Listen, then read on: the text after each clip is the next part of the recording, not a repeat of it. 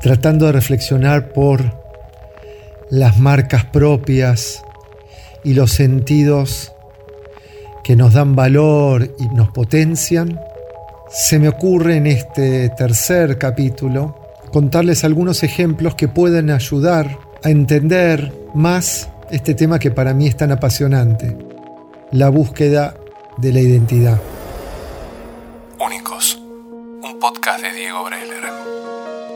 Voy a dar algunos ejemplos que me ayudan a recrear y a entender mejor este concepto que para muchos es muy abstracto, pero sabemos que potencia fuertemente la construcción de nuestros proyectos, empresas y emprendimientos. Hay uno que lo uso como ejemplo en cada uno de los seminarios que doy porque me parece muy recreativo y muy claro. Y es el caso de una empresa internacional. La empresa se llama Lego. Conocemos en general por la producción de objetos, bloquecitos, para que los niños construyan, que podemos encontrarlo en diferentes jugueterías o espacios lúdicos por todas partes del mundo. Una marca muy asentada, muy fuerte, que hace muchos años decidí preguntar a su equipo cuál era la identidad. Y ellos pudieron identificar un concepto que utilizan mucho que hablaba de la posibilidad de ayudar a otros que construyan el ayudar a construir. Me pareció muy interesante y me desafié a tratar de encontrar esta identidad en todo su accionar. Sabía que estaban ayudando a construir la psiquis de niños cuando ellos se ponían a jugar con esa línea de negocio que tenían, que eran los objetos y sus bloquecitos. Entonces, teníamos una primera área de negocio que estaba íntimamente relacionada con la idea del ayudar a construir. Descubro que habían entrado al mundo de la consultoría, ayudaban a construir empresas, se metían con el negocio de las mismas, con sus formatos, con sus equipos, y podíamos nosotros los consultores entrar a las empresas utilizando el método Lego. Había una franquicia que permitía acompañar a las empresas con la estructura Lego.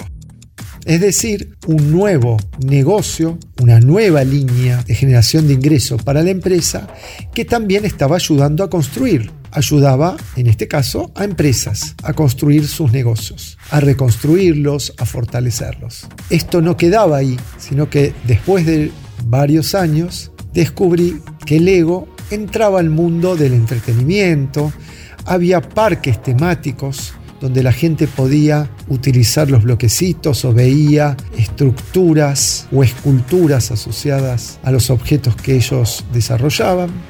Existían películas que armaban mundos fantasiosos. En Hollywood se desarrollaron varios films asociados al mundo del ego y ahí volví a preguntarme sobre la identidad de la empresa y entendía que se hablaba de nuevo de ayudar a construir, en este caso, mundos, espacios creativos. Seguíamos con este tercer negocio que también era generador de ingresos para hablar de Lego, una empresa que ayuda a desarrollar y a construir.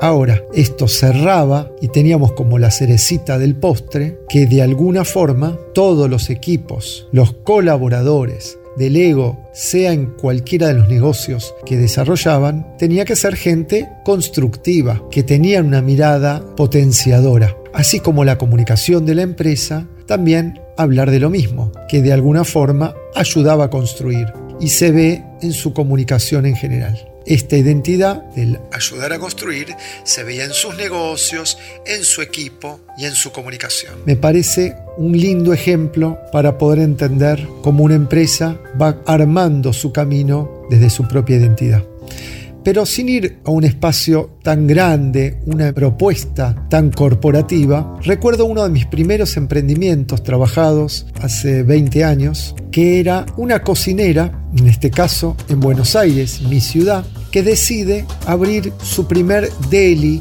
pequeña propuesta en un barrio turístico y moderno de la ciudad. Y cuando propongo a la gente que opine sobre la identidad de esta cocinera, esta futura emprendedora que iba a construir el proyecto, lo principal que aparecía era lo amorosa, lo buena gente y dulce que era Rocío, la dueña del proyecto. Acompaño en la construcción de su primer bar. Este deli se ubica, empieza a crecer, empieza a hacer camino y empiezan a aparecer elementos en el mismo bar que plasman en la comunicación, en la propuesta de producto y en los colaboradores ese gesto que la emprendedora tenía claramente identificado y la gente identificaba de ella. Luego de varios años, un día mi madre va a tomar un café a este parcito, pequeño deli, y me cuenta su experiencia.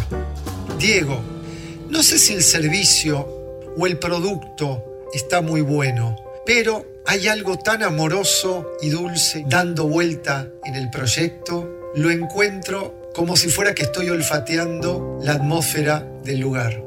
Y ahí descubro que la emprendedora, que Rocío, logra plasmar esa identidad en el propio lugar y alguien, en este caso mi madre, entiende ese espíritu y puede transmitírmelo. Prueba superada. Realmente la identidad bajada en este proyecto.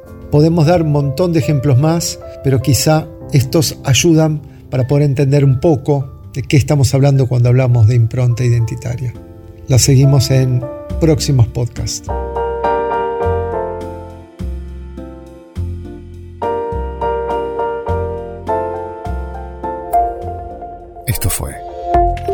Podcast original de Fona.